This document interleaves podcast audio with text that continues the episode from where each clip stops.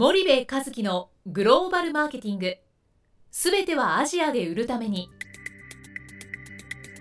ポッドキャスト森部和樹のグローバルマーケティング。すべてはアジアで売るためには過去10年間で1000社以上の海外展開の支援を行った森部和樹がグローバルマーケティングを分かりやすく解説します。グローバルマーケティングとは世界のニーズに応えて利益を上げること。アジアで売るためにはものづくりプラスグローバルマーケティングを武器とした戦略を持たなければなりません。日本には素晴らしい企業が多く存在します。その企業とともにアジア市場を目指したい。再びジャパンアズナンバーワンと呼ばれる時代を作りたい森部和樹はそんな思いを持ちながらこの番組を皆様にお届けいたします。こんにちはナビゲーターの東忠夫です。こんにちは森部和樹です。じゃあ森部さんあの今日はですね、まあ、はい前回リスクの話をはい。2回ほどしたんですけれども、はい。まあ、リスクを取るっていう意味では、はい。まあ、アジア新興国もしくはグローバルで、はい。まあ、チャンネルを取っていかないとん。売り上げが増えないじゃないですか、はい。でチャンネルを取るにも当然うん。投資がいるわけで、はい。まあ、それって一つのうんリスクになるのではい。なかなか進まないっていう事情はあると思うんですけど、はい。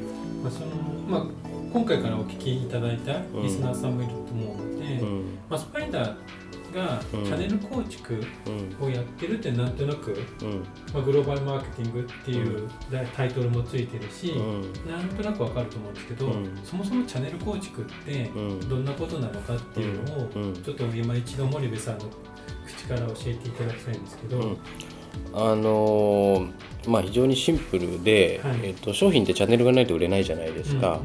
うん、うんで、えーお客さんが売るべきターゲットのとなる国、はい。まあ、まさに市場ですよね、はい。そこでお客さんに代わってチャンネルを作って商品を継続的に売っていくっていうのがはい。我々の主業務で、まあ我々の仕事って2つしかなくて、うん。市場参入戦略を作るっていうことと、その参入戦略をまあ実行するつまりはチャンネルを作って売り上げをお客さんにつけるという、はい。まあ、この両方をやってますねと。うん。でどんなに素晴らしい市場参入戦略をお客さんに描いても、はい。それを実行する人がうん。リスクを取ったことのない人はい。もしくはチャンネルを作ったことのない人う、ん。そこのノウハウや知見を持ち合わせてない人はがい。それを実行するとどんなに素晴らしい描いた戦略もうん。ただ単に絵に描いた餅になってしまう。はいはい。そうすると「なんだスパイダーお前が描いた戦略でやったけどダメだったじゃないか」っていう話になるわけですよね。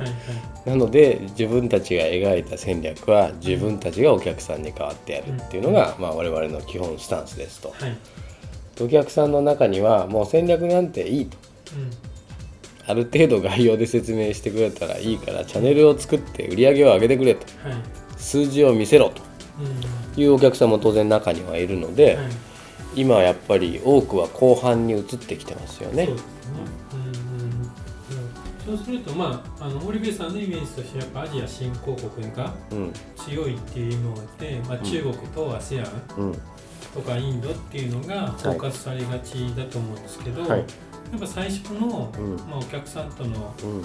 接点っていうのは、うん。アジア新興国中国、インドで持つことが多いんですけど、はい。最近結構そのグローバルのうん。チャンネル戦略を見てほしいとか、うん。そういう実行してほしいというお客様が、うん。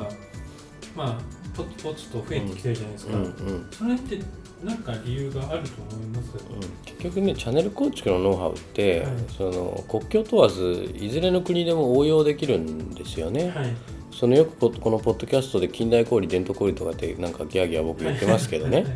あのそんなの別にあまり関係なくてその伝統小売のチャンネル作りっていうのは一つ難しい話なんでうん。アジア新興国ではそこがすごくキーポイントになるけど先進国に行けば今度近代小売のチャンネル作りっていうのは独特のノウハウが、まあ、あるわけじゃないですか、はいでも基本的にはそのチャンネル作りのノウハウってえどこの国でやろうが、うん。うん我々がやるべきステップってもう全部決まってるじゃないですか、はい。法則と方程式が。はい。でその法則と方程式に従ってチャンネルを作っていくので、まあ、あんまり関係がないっちゃ関係がないですよね。うん。だ実際にその今欧米、えーまあその米国、うん。うんえードイツフランスイタリアスペインみたいなの増えてきてるわけですよね。イギリスみたいな、ははだからあのそんなにまあ僕は関関係がないと思うんですけどね、なるほどなるほど、そのじゃあまあアジア新興国でうん。やるチャンネル構築と、うん。まあ、グローバルでやるうん。チャンネル構築っていうのはそんなに、うん関係ない。基本的なノウハウは共通事項がまあ多いですよね、はい。はい。それ何が違う。お客さんから見ると、ん。例えばまあ一般的に見ると、うん。よく言われるのがアジアでやるのと、うん。欧米でやるのと全く違うんじゃないですかっていうのは、うん。結構よく言われるじゃないですか、でアジアは得意そうだけど、ん。欧米は大丈夫なのみたいなうん。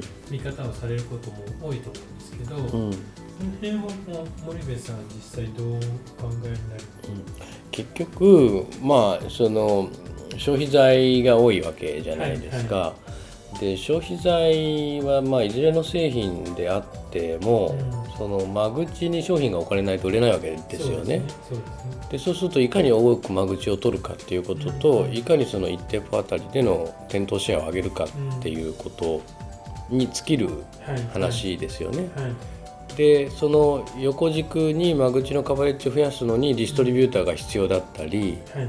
先進国に行けば大手リテーラーがマーケットシェアの大半をこう占めてるのでうんいかにそのリテーラーの口座をこじ開けるかはい。っっていうところが重要になってくるわけじゃないですか。そうこれは別にそのアメリカのおウォルマートのこじ開け方ターゲットのこじ開け方と、うんえーフィリピンの SM のこじ開け方、えーベトナムのロッテマートのこじ開け方、えーインドネシアのアルファマートのこじ開け方、これは国によって人種が違うから、はい。このつっつくポイントっていうのは当然違うんですよね。はい。はい。だそういう意味では違うけども、はいこじ開けなきゃいけないっていう基本のベースのところとさっき言った間口カバレッジかける店頭シェアを増やすっていう方程式は変わんないじゃないですか,、はい。そこは僕は変わんないって言ってるだけの話ではい。ただこじ開け方のくすぐり方が違うっていううん。それだけだと思うんですけどね。はいはいはいそうするとまあくすぐり方とかそのこじ開け方ターゲットが決まってて、うん。まあ、ターゲットを選定どう選定するのか、うん。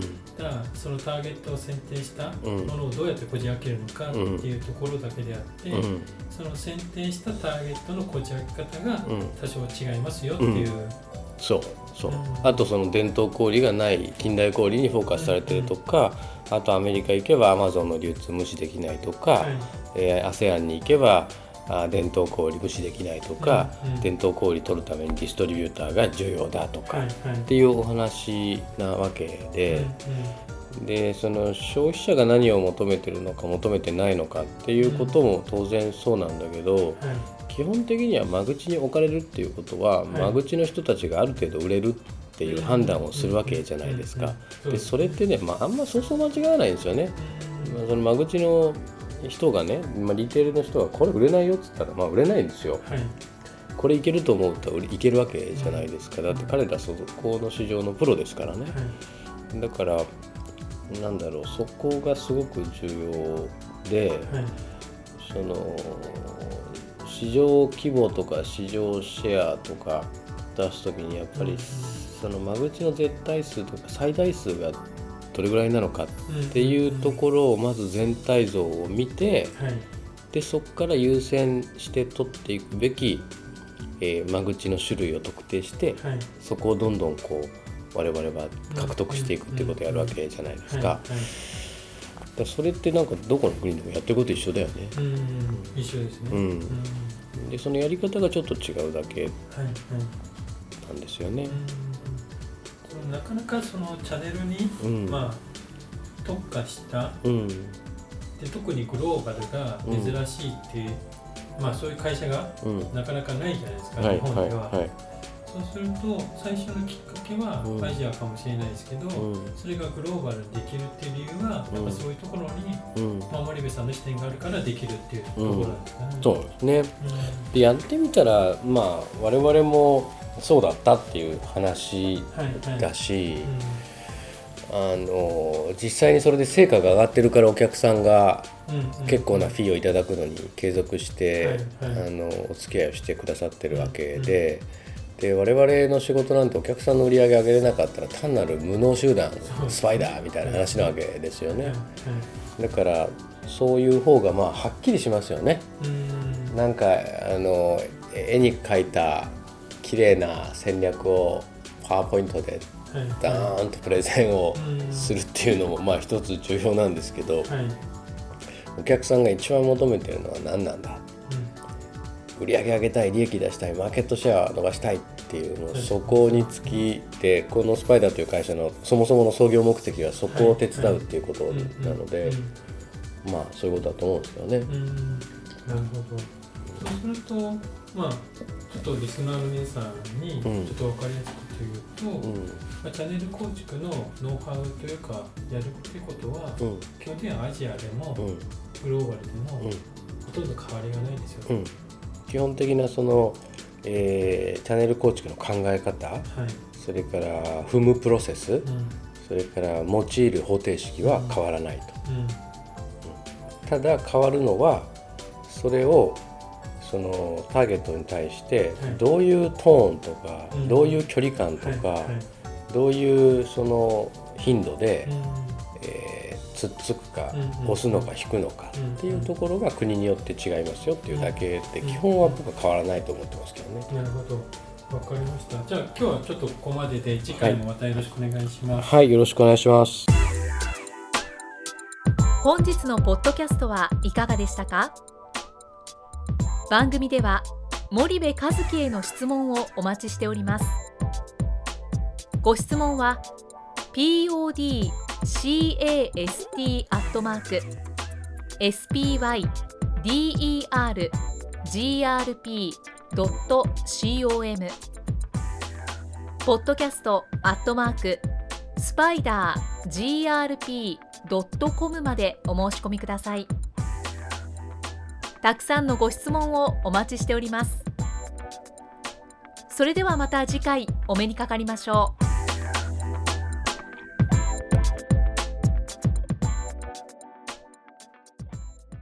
森部和樹のグローバルマーケティングこの番組はスパイダーグループの提供によりお送りしました。